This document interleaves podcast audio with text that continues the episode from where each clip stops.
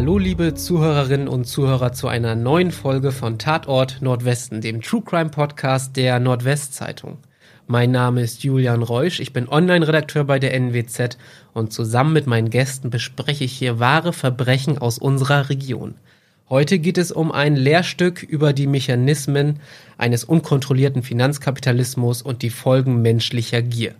Bei mir im Studio ist mein Kollege Carsten Bigschlag, Redaktionsleiter unserer Münsterland-Redaktion. Moin Carsten. Ja, hallo Julian. Vielen Dank für die Einladung. Sehr gerne. Heute sprechen wir über Geld und zwar über richtig viel Geld und über Volker R. aus Bad Zwischenahn. Carsten, wer war Volker R.? Volker R. ist bei uns hier in der Region Anfang der 90er aufgetaucht, sage ich jetzt mal ganz salopp, in Erscheinung getreten. Da war er knapp 30 Jahre alt, war ein großer, stämmiger Typ, sehr charismatisch und er kam beruflich aus der Ecke Anlageberatung, war zuvor bei einer Firma beschäftigt, die nannte sich Safe und Safe. Und da hat er auch sein Handwerk, beziehungsweise auch sein kriminelles Handwerk, muss man dann rückblickend so sagen, gelernt. Da ging es darum, dass man halt Anlegern viel Geld versprochen hat, mit viel Rendite gearbeitet hat. Und das Ende von Safe und Safe war halt, dass die Chefs wegen Veruntreuung alle im Gefängnis landeten. Und Volker R. es geschafft hat, da vorher rauszukommen und hat kurz bevor Safe und Safe Hops gegangen ist, eine eigene Firma gegründet, hier im Ammerland. Und die hat er dann genannt Cash und Cash. Sehr und kreativ bei der Namensfindung. Genau, und um diese Firma und um Volker R. geht's dann gleich auch. Die Firma Cash und Cash im Jahr 1991 gegründet. Was war denn das für eine Firma? Ja, im, im Grunde war es ein Spiegelbild des alten Arbeitgebers. Es wurden Anlagen versprochen, in die Leute investieren konnten. Und es wurde vielmehr versprochen, dass es daraus sagenhaft hohe Renditen gibt. Hohe Zinsen und so weiter und so fort. Angeblich war, oder so wurde es jedenfalls verkauft, war Cash und Cash eine Unterfirma einer, einer Firma in England, die Goodwin Jones and Samuel Finance Corporation, die, wie sich dann später natürlich dann auch herausstellt, eine reine Briefkastenfirma war. Aber Safe und Safe war halt dann quasi die Vertretung hier in Deutschland und hat ganz tolle, wertbringende Anlagen versprochen. Die Anleger selbst sollten das Geld dann nach Luxemburg überweisen, weil es da dann halt auch äh, steuerrechtlich äh, besser untergebracht war. Und es wurde natürlich auch komplette, totale Diskretion für alle Anleger versprochen. Also es klingt fast zu gut, um wahr zu sein. Märchenhafte Renditen. Kannst du dazu noch mal ein bisschen mehr sagen, wie das ablief? Ja, genau. Märchenhaft, das, das trifft es ganz gut. Es waren so absurde Versprechungen gemacht worden, dass das es fing an mit mit 17 Prozent in sechs Monaten oder 12 Prozent pro Monat. Und wer wer sich nur so einen Hauch mit Finanzen auskennt, weiß, dass das schon mal absurd ist. Aber es ging noch viel viel höher. Es ging bis zu über 100 Prozent im Jahr. Ne? Also dass sich quasi das Geld innerhalb kürzester Zeit verdoppelt. Und jeder, wie gesagt, der sich einigermaßen damit auskennt, weiß, dass das einfach wahnwitzig war. Dass das eigentlich unmöglich ist. Hat denn Volker R. das Geld, was ihm dann anvertraut wurde, auch angelegt oder was hat er damit gemacht? Ja, angelegt hat er es auf jeden Fall, aber nicht so, wie man es vielleicht vermuten sollte, sondern er hat es eher in sein privates Luxusleben investiert. Dann hat er ein, ganz viele Firmen auch aufgekauft, hier in der Region, auch kleinere Firmen, hat ein richtiges Firmengeflecht aufgebaut, wo wir vielleicht gleich nochmal drauf zu sprechen kommen. Ja, auf jeden Fall. Und er brauchte natürlich auch Geld, um seine Anleger so ein bisschen bei Laune zu halten. Er hat auch Geld verwendet, um dann natürlich auch kleinere Zinserträge und so auszuzahlen, damit sie sagen, okay, dass das ganze Prinzip funktioniert. Tat es natürlich nicht, denn äh, wir sprechen hier von, von so einem klassischen Schneeballsystem oder Pyramidensystem. Ein Schneeballsystem in Reinform, wenn man so will, denn als solches werden Geschäftsmodelle bezeichnet, die nur funktionieren, wenn die Teilnehmer, also hier die Anleger, ständig wachsen. Um mal ein Bild zu malen, es ist ein Schneeball, der einen Hang hinabrollt und dabei stets wächst, durch das Versprechen von Gewinn. Und irgendwann kommt dieser Ball dann aber im Tal an und zerschellt in alle Einzelteile. Und am Ende profitieren dort meist nur die Gründer, denn es handelt sich auch oft um ein Pyramidensystem, das irgendwann im Laufe der Zeit zusammenbricht, wenn nicht mehr genug Geld reinkommt. So kann man es, glaube ich, beschreiben. Nun wollen wir aber auch noch mal über Zahlen reden. Um wie viel Geld geht es hier und wie viele Menschen haben bei Cash und Cash mitgemacht? Man kann eigentlich nur von Zahlen sprechen, die offiziell genannt worden sind. Im Gerichtsverfahren war die Rede von ungefähr 110 Millionen D-Mark. Umgerechnet wir sind das 56 Millionen Euro. Aber die Dunkelziffer, die dürfte schon deutlich höher gelegen haben, da wir jetzt auch über sehr viel Schwarzgeld reden, was ja so ein bisschen am Finanzamt vorbeigehen sollte und das dann halt auch in diesem ganzen Konstrukt verschwunden ist. Volker R. hat selbst mal damit geprahlt, eine Milliarde D-Mark eingesammelt zu haben. Das erscheint mir ein bisschen zu hoch. Damit vermute ich mal, wollte er seine Anleger so ein bisschen bei Laune halten und zeigen, dass es ein sehr potentes Unternehmen ist. In dem Gerichtsverfahren selber war auch nochmal die Rede, dass es ungefähr zwischen 12.000 und 15.000 Anlegern gegeben haben soll, die abgezockt worden sind. Also eine irre große Zahl. Wie hat er das gemacht? Saß er dann allein in einem Haus in Bad Zwischenahn oder hatte er auch Komplizen? Wie funktionierte sein Unternehmen? Ja, also das war nachweislich so. Er hatte noch einen weiteren Geschäftsführer, der Herr Herbert P., der allerdings sehr unscheinbar war. Der, der ist gar nicht so richtig in Erscheinung getreten. Auch im späteren Gerichtsverfahren wurde sein Prozess abgekoppelt von dem von Herrn Volker R. und ist auch so ein bisschen unterm Radar geblieben. Viel wichtiger war sein direkter Kompagnon, seine rechte Hand, das war Benno B. Der hat für ihn quasi alles gemacht, war sein wichtigster Mitarbeiter. Und es gab in ganz Deutschland verteilt verschiedene Mitarbeiter, Vermittler. Bis zu 330 wurde mal äh, zusammengerechnet. Und alle die haben dann halt für die GJS Cash und Cash Vertriebs GmbH gearbeitet und Geld eingesammelt. Aber ich frage mich irgendwie immer noch, wie konnten da so viele hm. Menschen mitmachen? Ja, also du hast ja im Einleitungstext schon mal ganz ganz richtig äh, dargestellt, dass es hier auch um menschliche Gier geht. Ich glaube, das ist so das zentrale Thema dieser ganzen Betrügerei, dass die Leute einfach gedacht haben, dass es hier eine wunderbare Geldvermehrung ist und sind dem auch hinterhergerannt und am Anfang lief es ja auch. Ne, das ist ja auch das System eines Pyramidensystems. Alle, die zuerst mitmachen, die profitieren davon. Und je weiter, je größer es wird, umso schwieriger wird es dann, das Ganze aufrecht zu erhalten. Aber am Anfang funktioniert es und die Leute haben nur, nur die Geldscheine gesehen. Es war viel Bargeld im Umlauf der Benno B. ist ja auch mit, mit Geldkoffern durch die Gegend gefahren und hat den Leuten Bargeld so bündelweise auf den Tisch gelegt als Rendite und oftmals haben die ihm das sofort wieder mitgegeben, haben gesagt, hier, investier das gleich mal wieder neu. Wie in einem Film kann man sich das vorstellen. Ja, genau. Also wie in einem schlechten Film ja. eigentlich, wo man, wo man eigentlich sagen würde, das ist nicht realistisch. Aber es war wohl so viel Bargeld auch im Umlauf, dass wir hier über, über absurde Szenen auch reden mit, mit Geldkoffern und Geldbündeln.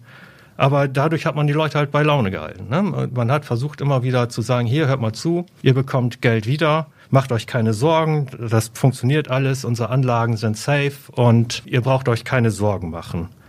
Das Geld hat sich auch immer vermehrt. Es sollen wöchentlich so mehrere hunderttausend D-Mark auch reingekommen sein. Und so funktionierte das halt. Und die Leute haben halt nur Geld gesehen. Und was man dazu auch noch sagen muss, es war Anfang der 90er, mhm. es gab noch kein Internet, wo man mal eben das Unternehmen googeln konnte. Ja, Beispiel. genau. Das kommt natürlich dazu. Ne? Also wie sollte man sich über, über Cash und Cash informieren? Das ging quasi nicht. Heute gibt man den Namen ein und hat sofort ein paar Treffer und ist top informiert. Aber das gab es ja damals nicht. Das höchste äh, an, an technischer Errungenschaft war vielleicht ein Faxgerät, was man im Büro hatte. Und das war's. Und, und somit mussten sich die Anleger einfach auf das einfache Wort verlassen. Und da waren die Vermittler, die Zenturien, wie die sich wohl auch nannten, waren da sehr geschickt und äh, haben mit großem Charisma den Leuten das Geld aus der Tasche gezogen. Das waren offenbar wirklich gute Menschenfänger mhm. und es gab dann wohl auch monatliche Kontoauszüge ohne Namen und Adresse, die den Kunden mit neutralen Umschlag ins Haus geschickt worden sind, was du dann quasi auch gesagt hast. Mhm. Also es wurde auch alles getan, damit die anfänglichen Anleger bei Laune gehalten. Ja, auf jeden Fall. Und alles wurde auch so anonym wie möglich gehalten, ne? damit die Leute auch das Gefühl haben, oh, wir sind hier zwar in irgendeinem Graubereich unterwegs, aber wenn ich 10.000 D-Mark damals hingegeben habe, kam innerhalb von zwei, drei Monaten Benno B vorbei und hat mir 1000 D-Mark auf den Tisch gelegt und so lief das ganze System rund. Immer weiter. Genau. Und was ich auch noch in der Recherche Mhm. gefunden habe, dass dieses ganze System auch vor allem in Ostdeutschland Mhm. extrem beliebt gewesen sein soll. Das ist ja auch noch so ein bisschen perfide. Es war ja gerade die Wiedervereinigung abgeschlossen und da ist man sofort dann in den Osten gegangen und hat dann auch diese, ich formuliere es ja einfach, diese Blauäugigkeit der ostdeutschen Bevölkerung so ein bisschen ausgenutzt. Das hat das Gericht auch damals festgestellt und dem Herrn R-Punkt und seinen, seinen Leuten auch vorgeworfen, dass sie die Menschen aus den neuen Bundesländern abgezockt haben, weil diese noch so wirtschaftlich unerfahren gewesen sind, so haben sie es formuliert. Und das wurde ihm dann halt extremst negativ ausgelegt. Wir sagten gerade schon, oder du sagtest gerade schon, wöchentlich kamen Hunderttausende D-Mark rein. Was hat er denn damit wirklich Mhm. gemacht mit dem Geld? Also man muss schon sagen, dass sehr viel Geld in Luxus geflossen ist. Ich weiß jetzt nicht, ob- wie viel natürlich, aber es, es spielten Luxuslimousinen eine große Rolle. Es spielte Schmuck eine große Rolle. Goldschmuck vor allen Dingen. Mir wurde mal zugetragen von einer Geburtstagsfeier einer Mitarbeiterin von Cash on Cash und da waren halt auch viele Mitarbeiter dieser Firma da und die waren halt goldbehangen, ne, mit Ketten, mit Ringen und so weiter und haben halt ihr, ihr ganzes Vermögen dann halt auch gerne nach außen dargestellt. Und da ist sicherlich viel Geld reingeflossen. Und er war dann auch irgendwann ein Name im Sponsoring in der Mhm. Region. Ja, genau. Das ist auch nochmal so eine absurde Geschichte. Er hat damals den Handballern vom VfL Oldenburg, die spielten damals in der dritten Liga, jedem Spieler einen Mercedes vor die Tür gestellt, ne, inklusive 20.000 D-Mark Benzingeld. Und das Fahrzeug konnten die dann, das waren wohl Leasingfahrzeug, konnten die halt selber nutzen als so eine Art Sponsoring. Und ähm, das war für Handball dritte Liga ist das natürlich absolut überzogen und nicht normal, sage ich jetzt mal, in diesen Verhältnissen. Aber in der Welt von R. waren das, glaube ich, eher Peanuts. Er hat es einfach gemacht, weil er es aus seiner Sicht konnte. Mhm. Wir hatten ja auch schon vorhin angedeutet, dass er, Volker R., auch viele Unternehmen gegründet und aufgekauft hat. Kannst du uns da mal so ein bisschen durchführen? Was waren das für Firmen? Durchführen ist eine Herausforderung, denn, denn man kann gar nicht so richtig erkennen, worum es in diesem Firmengeflecht geht. Es waren sagenhaft viele Firmen. Das war ein Reisebüro, äh, eine Sportmarketingfirma, eine Baumschule, auch eine kleine Druckerei in einem kleinen Dorf ist dabei, aber auch eine Firma namens Kingfisher aus den Bahamas. Also eine richtige, richtige Strategie kann man dahinter nicht erkennen, bis auf die Tatsache, dass er dadurch vermutlich irgendwie sein Geld reingewaschen hat oder wie auch immer. Genau. Und das ganze System, wenn wir jetzt so darüber sprechen, das stinkt doch eigentlich bis zum Himmel. Da frage ich mich auch, hat da niemand mal vorgewarnt? Polizei, Behörden, Branchenkenner, wie war das? Ja, die Frage muss man sich natürlich stellen. Aber zum einen hast du natürlich gerade auch schon mal richtig angedeutet, ne, diese, diese ganze Recherche über Online gab es damals noch nicht. Man hat sich aufs äh, gute Wort verlassen. Und ähm, man muss auch daran denken, dass das Geld, das bei Cash on Cash angelegt worden ist, ja meistens aus Kanälen kam, die auch nicht ganz astrein waren. Ne? Dass man se- sehr viel über Schwarzgeld hier redet. Und wer, wer zeigt sich da schon gerne selber an? Ne? Und zum anderen kommt dazu, dass man, glaube ich, auch einfach nur die Augen verschlossen hat vor dem, was vielleicht passieren könnte. Man hat viel Geld in ein Unternehmen gesteckt und hofft natürlich auch, dass dann Geldflüsse wieder zurückkommen. Und wenn ich die jetzt anzeigen würde, besteht ja die Gefahr, dass dann alles auffliegt. Ich glaube, so weit waren einige Anleger schon, dass denen das nicht ganz geheuer war. Aber sie haben sich halt nicht getraut vor den Folgen, die dann kommen würden. Mit Scheuklappen quasi dem Abgrund entgegen. Absolut. Kurze Werbung. Werbung Ende. Und es gab aber auch ein paar Branchendienste, die, glaube ich, schon davor gewarnt haben, wenn ich mich recht entsinne, oder? Ja, es, es gab schon Branchendienste und auch Beobachter, die, die vor Cash und Cash gewarnt haben. Das ist wohl so. Ne? Und ähm, die dann auch von einer oberfaulen Abkassierermaschine sprechen und so. Aber das waren dann so sehr fachspezifische Publikationen, was wir im Gerlach-Report oder was, die sind schon sehr speziell. Der normale Otto-Normalverbraucher liest die nicht. Und ich wüsste auch gar nicht, wie man da ohne Internet und sonst wie äh, rangekommen wäre. Ne? Man äh, abonniert keinen Gerlach-Report. In einem NWZ-Text dazu heißt es auch, dass Volker R. mit seinem Konstrukt in die Champions League der Finanzbetrüger aufgestiegen ist. Aber irgendwann blieben dann ja die versprochenen Renditen auch aus. Das ist halt auch das, was dem typischen Pyramidensystem das Genick bricht. Ne? Dann, wenn dann irgendwann mal der, der ganze Unterbau wegbricht. Du brauchst ja immer mehr. Du brauchst immer mehr Nachschub von unten. Du brauchst immer mehr Leute, die Geld anlegen. Und irgendwann funktioniert das nicht mehr, dass du genügend Geld zusammen hast, um die Leute, die drüber stehen, bei Laune zu halten, sage ich mal. Und dann bricht eigentlich alles zusammen. Aber man sieht ja auch, wie schnell Cash und Cash nach oben gegangen ist. Der hat sich erst Ende 91 gegründet, diese Firma. Und 92 ging das ab wie eine Rakete. Aber dann urplötzlich dann so Anfang 93, da, da fing das dann an, alles abzubrechen und auseinanderzufallen.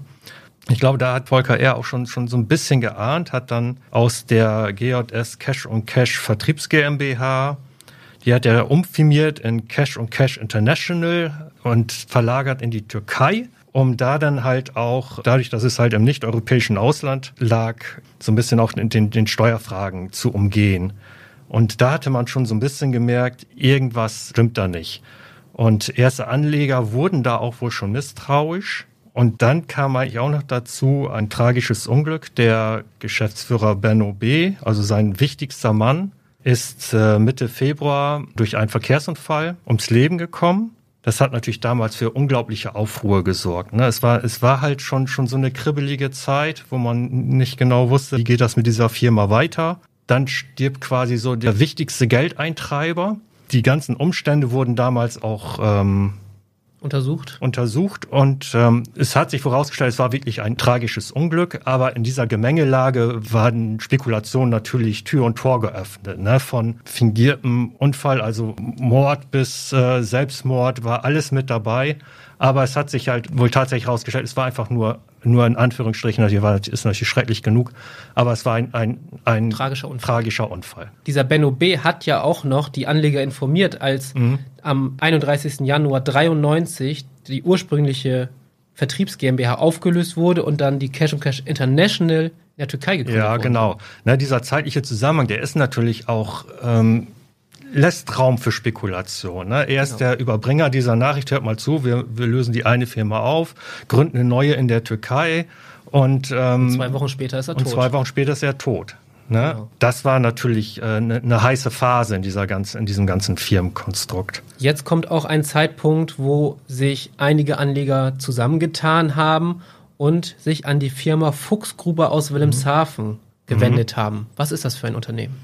Ja, das war damals eine Wirtschaftsdetektei und die wurde beauftragt, um Volker R. und Cash und Cash genauer unter die Lupe zu nehmen. Die haben tatsächlich spioniert und ermittelt, was das denn wohl ist, wie, wie das ganze Konstrukt aufgebaut ist.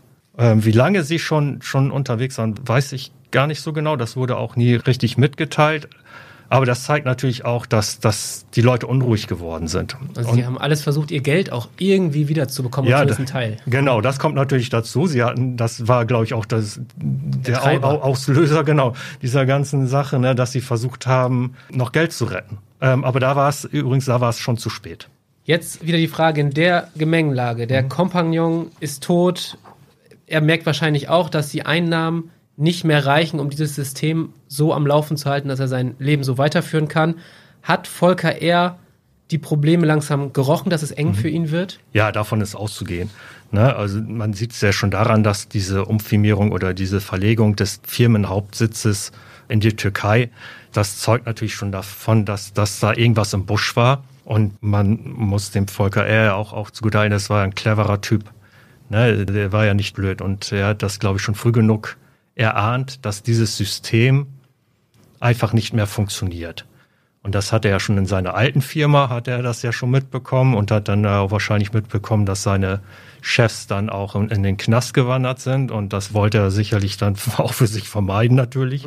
Und hatte auch wohl schon die ersten Vorbereitungen getroffen, sich ins Ausland abzusetzen, sinnigerweise in die Türkei.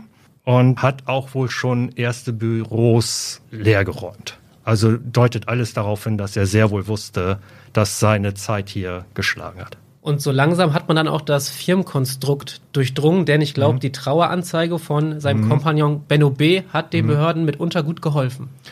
Da ist von auszugehen. Also die Nachrufe auf Benno B. von Cash und Cash, die waren eine komplette Zeitungsseite voll. Und wenn die Ermittler noch nicht genau wussten, welche Firma denn jetzt zu Volker erst Firmengeflecht gehörte, dann brauchte man nur auf diesen Nachruf schauen.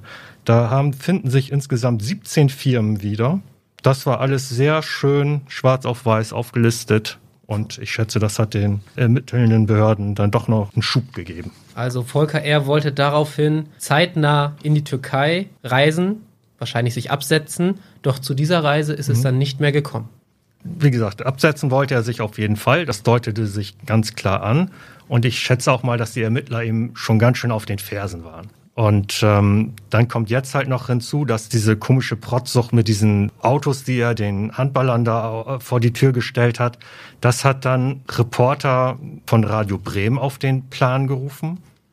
Und die haben gesagt, wie, wie, wie kann das sein, ne? dass, dass eine drittklassige Mannschaft so großzügig ausgestattet wird mit Autos und mit Benzingeld. Und da haben die sind sie wohl ein bisschen tiefer in das Thema eingestiegen, was ist Cash on Cash überhaupt und haben halt recherchiert und haben auch wohl entsprechende Anfragen an ermittelnden Behörden gestellt. Und das hat die Behörden so ein bisschen auch unter Druck gesetzt, vermutlich, weil kurze Zeit später, also sie haben dann wohl den Kollegen von ähm, Radio Bremen, Radio Bremen genau wohl gebeten, haltet eure Recherchen noch mal ein bisschen zurück.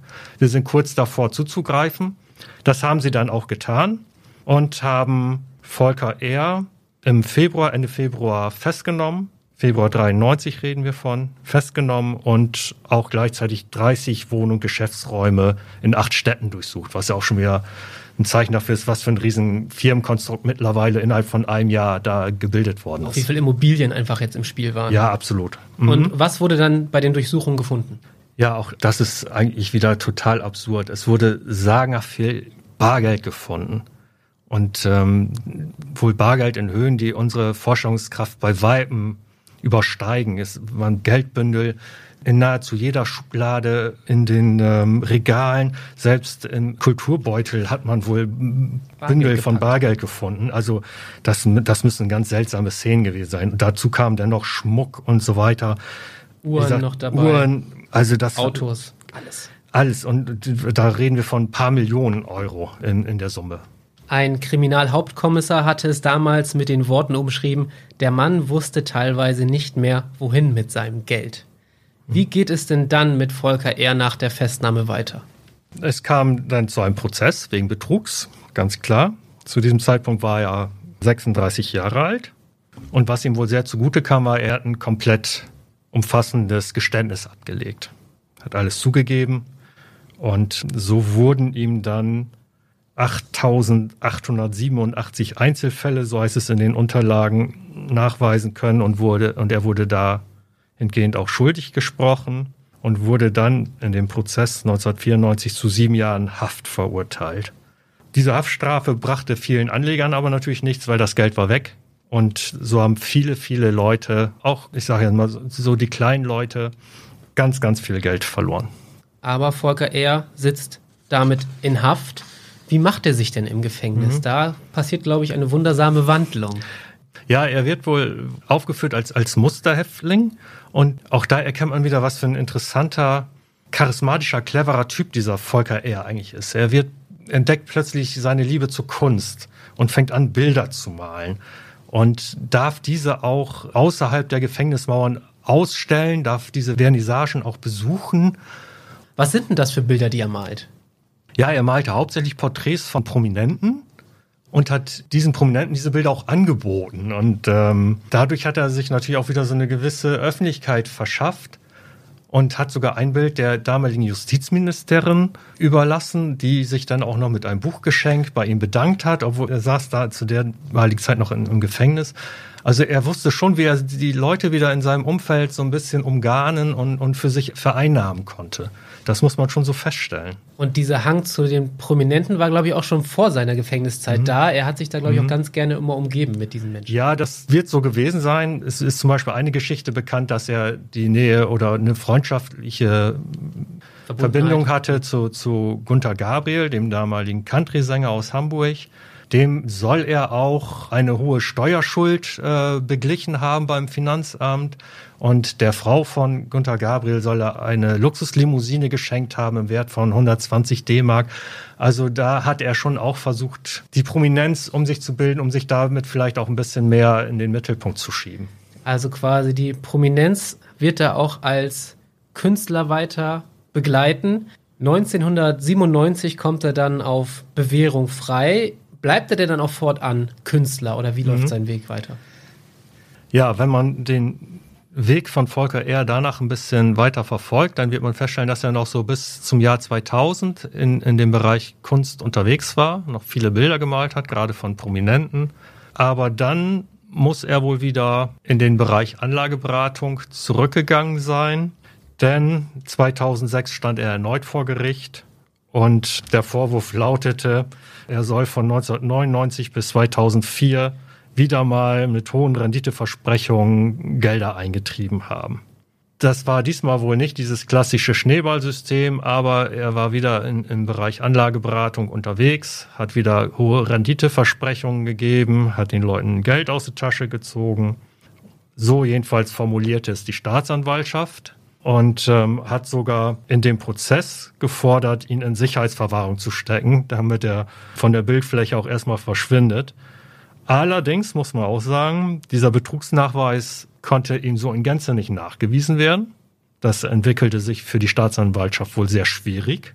Und ähm, somit ist Volker R. damals nur in Anführungsstrichen wegen Verstoßes gegen das Kreditwesengesetz verurteilt worden und erhielt eine kleine Bewährungsstrafe. Genau, er blieb also auf freiem Fuß. Mhm. Weiß man denn, was er eigentlich heute macht? Ja, man kann natürlich sein, sein, seinen Weg so ein bisschen nachrecherchieren. Und ja, es hat viel, also sein berufliches Leben hat wieder viel mit Anlageberatung, mit Renditeversprechungen zu tun, wo man vielleicht auch Zweifel legen könnte, was da jetzt so, so genau hintersteckt, aber man kann das nicht, nicht hundertprozentig nachzeichnen weil er auch oftmals dann erst Firmen gründet, aber dann er wieder aus dem Impressum verschwindet und dort dann wieder andere Namen, allerdings unter der gleichen Wohnadresse von ihm auftauchen. Also das ist alles schon so, ich würde das mal in den Bereich dubios ähm, ver verorten, ja. äh, vorsichtigerweise. Aber man muss ehrlicherweise auch sagen, er, er hat seine Haftstrafe abgesessen, er ist ein freier Mann und kann dementsprechend machen, was er will. Trotzdem würde ich jetzt mal vorsichtig sagen, das wäre jetzt kein Unternehmen, wo ich mein Geld investieren würde. Genau. Lieber Carsten, vielen Dank, dass du uns heute diese Geschichte erzählt hast. Ja, sehr gerne. Und vielen Dank auch an alle Zuhörerinnen und Zuhörer. Wie immer gibt es auf unserer Instagram- und Facebook-Seite der Nordwestzeitung weitere Informationen und Bilder zu dem Fall. Wir hören uns hier in 14 Tagen wieder. Dann geht es um ein neues, wahres Verbrechen aus der Region. Wenn euch unser Podcast gefällt, würden wir uns freuen, wenn ihr ihn abonniert und eine Bewertung hinterlässt. Vielen Dank und bis zum nächsten Mal.